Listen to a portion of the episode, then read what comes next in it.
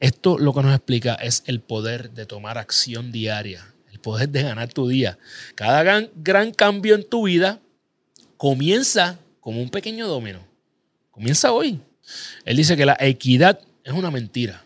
No existe tal cosa como equidad en, la efectividad y productividad personal. No necesitas disciplina diaria. Hay mucha gente que habla de que tienes que ser disciplinado, disciplinado. Para tú, tú lo que necesitas disciplina es para crear el hábito. El balance es algo promedio. Tú, yo no sé tú, pero yo no quiero una vida promedio.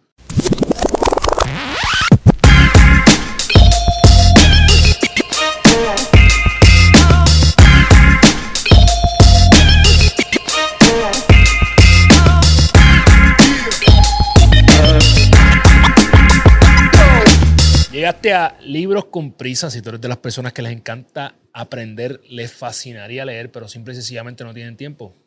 Este podcast es para ti. Yo soy Carlos Figueroa, soy el fundador de Gana tu Día y a través de esta plataforma quiero llevarte lo que he aprendido en los cientos de libros que he leído en los últimos años para que tú salgas directamente de aquí a accionar, a ejecutar en tu vida todo eso que te vas a llevar en 15 minutos o menos.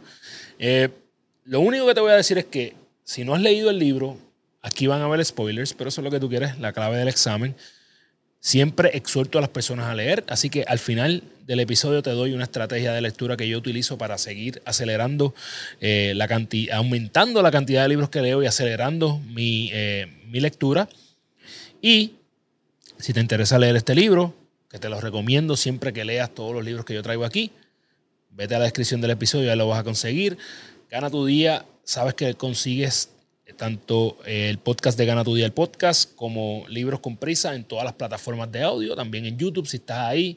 Suscríbete, dale a la campana, comparte esto con alguien que necesita empezar a, aprender algo que, sé, que no sean chismes, memes y noticias de farándula, por favor. Comparte esto con alguien que debería estar prestándole más atención a las cosas que verdaderamente importan. Y nada, el libro que te traigo hoy, bien simple, es uno de los mejores libros que leí en el 2022, al menos uno de los que más me divertí leyendo y que más me tocaron, y se llama The One Thing, la única cosa. Ah, Carlos, que este, tú eres el fundador del movimiento de hábitos para personas hispanas y todos los libros son en inglés. Mala mía, pero es que me gusta leer en inglés, así que esa es la que hay. El autor de este libro es Gary Keller y, by the way, es el fundador de una de las compañías de podcast, de podcast, mira a mí, cabezón, de, real estate eh, más grandes de todo el mundo. Entonces, la historia que yo tengo, cómo yo llegué a este libro, bien simple. Me la recomendó mi mentor, el doctor Benjamin Hardy. Esto es un resumen del libro, bien simple. ¿Cuál es esa única cosa que si yo la completo esta semana, haría todo lo demás más fácil o innecesario. Se acabó. Se acabó Libros con Prisa. Si tú contestas esa pregunta con todo lo que tú haces, se acabó. Ya, no escuches más nada. ¿Cuál es esa única cosa? Entiende algo, no puedes hacer multitasking. ¿ok? Una de las cosas que más me ha ayudado en estos últimos años. Sí, yo también he pecado de querer hacer multitasking. Todo el mundo peca de eso. De hecho, antes yo pensaba que se podía hasta cierto punto hacer multitasking. Este libro me enseñó que no.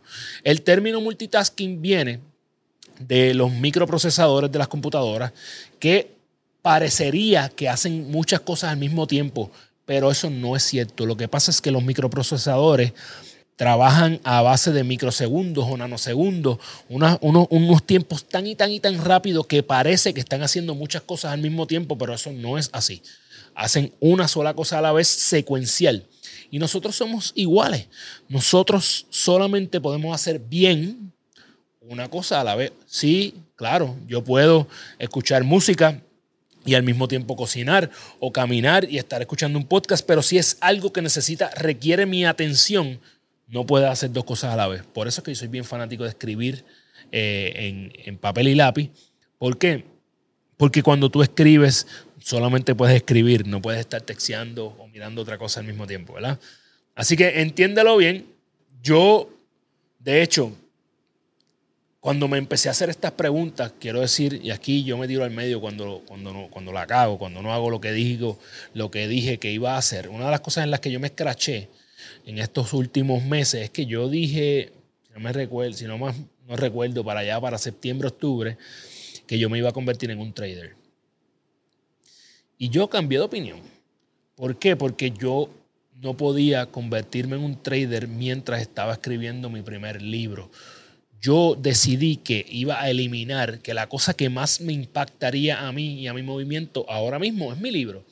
Así que yo no voy a invertir tiempo en cosas que no tengan que ver con eso. Yo creo que para mí lo que me atrae realmente y lo que me apasiona es escribir y hacer oratorias también. Y por ende le voy a dedicar tiempo a eso.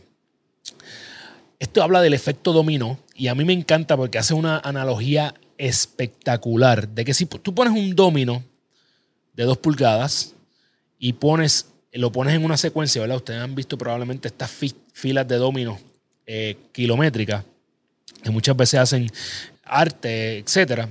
Si tú pones un domino y el próximo domino lo duplicas en tamaño y así sucesivamente, cada domino que vas poniendo lo duplicas en tamaño, en el, en el domino primero sería de 2 pulgadas. Ya cuando vas por el domino número 18, ese domino sería del tamaño de la torre de Pisa.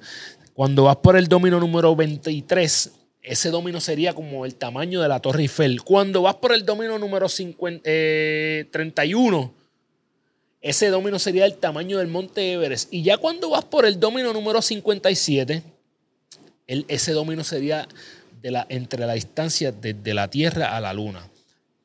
¿Qué implica esto? Que si tú vas tomando una acción, cada cual vas duplicando el tamaño y el momentum, tu vida toma un, eh, un momento, un empuje, una inercia tan espectacular que es casi difícil de detener.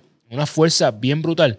Así que esto lo que nos explica es el poder de tomar acción diaria, el poder de ganar tu día. Cada gran, gran cambio en tu vida comienza como un pequeño domino. Comienza hoy un pequeño domino, ya tú verás que eventualmente se va a convertir en un domino tan grande como la Torre Eiffel. En términos de productividad personal, él dice que la equidad es una mentira. No existe tal cosa como equidad en, la efectividad y productividad personal. ¿Qué significa esto? Que no todas tus acciones van a tener el mismo peso. Hay cosas que tienen más impacto que otras y la diferencia entre esas cosas es lo que te va a ayudar a ti a acelerar. ¿Qué cosas son urgentes? y qué cosas son importantes. ¿Ok? Recuerda que si todo es urgente y todo es importante, realmente nada lo es. Así que determina. Hablamos en el último libro del principio de Pareto, ¿verdad? ¿Cuál es esa regla de 80-20? Que el 80% de tus resultados viene solamente del 20% de tus acciones. Así que no te enfoques en estar ocupada o ocupado. Enfócate en hacer las cosas que verdaderamente importan. Para mí eso debe ser ser efectivo no simple y sencillamente estar accionando por accionar. Ya hablamos por encima, pero eh, ya recuerda que el multitasking no existe, que todo es secuencial. Así que una analogía que él pone en multitasking que me fascinó es cuando se hace juggling, ¿verdad? Ahora mismo no me viene la palabra a la mente, pero creo que es malabarismo, ¿verdad? Con diferentes bolas. Uno piensa que eh, eh, están todas las bolas en el aire al mismo tiempo, cuando la realidad es que hay una y la otra está en las manos. So, en realidad no son todas a la vez que la persona está tirando, sino que es una a la vez. Y ese es un gran ejemplo. En nuestra vida, nosotros también eh, estamos haciendo eso con las diferentes áreas. La diferencia es que hay, hay algunas de esas bolas que nosotros tenemos en el aire que son de goma, ¿verdad? Como los trabajos o eh, algunas actividades que Tú las tiras al piso y no se rompen, pero hay otras bolas que son de otros materiales como cristal, por ejemplo, tu relación de matrimonio, la relación con las personas que tú amas. Eh, hay cosas que si tú las dejas caer, cuando se caen y se rompen, es bien difícil construirlas de nuevo. ¿Ok?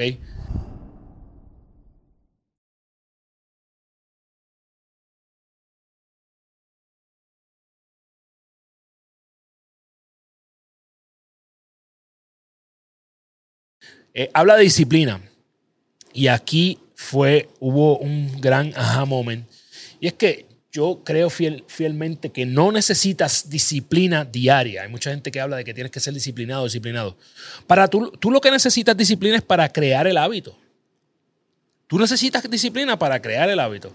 Una vez tú creas el hábito, ya tú no necesitas disciplina porque el hábito está ahí. ¿Tú crees que yo tengo que esforzarme grandemente para leer todos los días? Claro que no. Yo no necesito disciplina para leer. Yo, yo tengo el hábito de leer. Ah, que al principio me tomó mucha disciplina crearlo. Claro que sí. Tuve que hacer que leer fuera una de esas cosas más importantes para mí en el día. Ya es, ya lo es, ya está eh, marcado en mí. ¿Ok? Así que Bien importante. Y lo otro que habla es que la fuerza de voluntad es limitada. Esto ya lo sabemos. Esto es como la batería de tu celular, ¿verdad? Cuando empieza el día, tu, tu fuerza de voluntad está totalmente cargada y según se va eh, yendo el día, se va bajando esta cantidad de fuerza de, voluntad que tú tienes. Por eso es que tienes que hacer lo más importante, como hablamos en el libro anterior, por eso es que tienes que comerte la rana lo más temprano posible para salir de eso. Otro tema que me fascina es el famoso work-life balance que para mí es mierda, by the way. Es un simple embuste. El balance es algo promedio. Tú, yo no sé tú, pero yo no quiero una vida promedio. Yo quiero una vida extraordinaria, ¿ok? Yo quiero una vida cabrona. Yo quiero vivir eh, una vida diferente. Vivir en el promedio te evita la posibilidad de tener una vida extraordinaria. Así que el Work-Life Balance, y él te da los datos en el libro, yo no voy a entrar en todos esos detalles, pero Work-Life Balance fue un truco publicitario de finales de los 80, principios de los 90. Yo lo he vivido, no lo creas. Las industrias que hablan constantemente de Work-Life Balance no lo practican en realidad. ¿Tú te crees que los ejecutivos más grandes de las compañías Fortune 500 tienen Work-Life Balance? Pero si esa gente siempre está en un avión metida, ¿Cómo vas a tener work-life balance? ¿Cómo tú vas a llevar a tu hijo a las prácticas todos los días? Yo no estoy diciendo que hay algo malo con eso, no tiene que ser así. Lo que me molesta es que te traten de vender algo que realmente no practican. Yo creo en el work-life integration, que tú haces más de lo que tú amas y por ende no necesitas dividir una o la otra. Simple y sencillamente lo integras. Así que otra de las cosas que toca este libro que me parece muy importante hay un capítulo, si no me equivoco, es el capítulo 14. Compra este libro, léelo. Y él dice cómo crear las metas en el hoy, que es algo que yo llevo practicando hace muchos años, pero me encanta la forma en que lo explica. Y es que busca cuál es tu, tu aspiración o meta de algún día. ¿Qué es eso que algún día tú quieres hacer? Busca, ok. Y eso lo conviértelo en una meta de cinco años. Y digo, ok, eso que algún día yo quiero hacer, en estos cinco años me voy a comprometer con esta parte. Eh, ¿Cuál es esa cosa, esa única cosa? ¿Cuál es el one thing que me, que me ayudaría a cumplir esa meta de cinco años? Luego, basado en eso, ¿cuál es el one thing que me ayudaría a cumplir una meta que me acerque a esos cinco años en un año? ¿Cuál es el one thing? ¿Cuál es esa única cosa? Vuelvo a poner el ejemplo de mi libro. Yo creo que mi libro es, ahora mismo es the one thing, esa única cosa que me ayudaría a por lo menos establecerme como alguien que tiene cierto grado de conocimiento. Lo próximo es, ¿cuál es el one thing que me ayudaría a acercarme a esa meta de un año en un mes? ¿Cuál es el one thing que me ayudaría a acercarme a esa meta de un mes en una semana? ¿Cuál es el one thing que me ayudaría a acercarme a esa meta de una semana hoy? ¿Y cuál es el one thing ahora? ¿Qué es lo que yo debo estar haciendo ahora para acercarme a mi meta? Eventualmente acercarme a esa aspiración que yo veía como algo de algún día.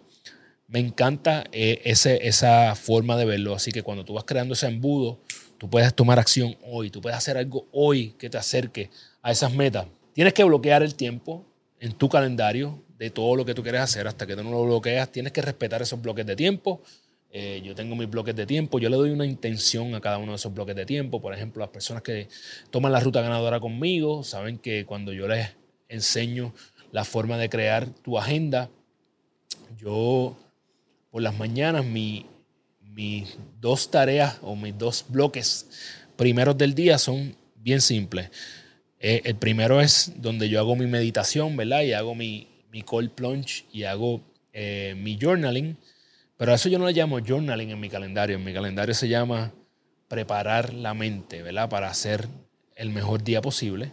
Y así mismo está. Así que cuando yo veo eso, pues tiene una intención más profunda. Y mi segundo bloque, que es de 6 de la mañana a 7, es ser el mejor padre y esposo del mundo. ¿Qué, eh, ¿Qué significa ese bloque en mi calendario? Pues de 6 a 7 normalmente lo que estoy haciendo es desayuno a mi familia. Eso a mí me hace sentir bien, eso me hace sentir que estoy convirtiéndome en un mejor padre, un mejor esposo cada día. En lugar de poner, preparar desayuno, que se escucha bastante flojo, cuando yo veo en ese calendario ser el mejor padre del mundo, yo voy a convertirme en esa persona todos los días. Así que bloquea en tu calendario todo lo que tú quieres hacer y todo lo que quieres ser. Siempre estás haciendo algo. La pregunta es, ¿qué estás haciendo?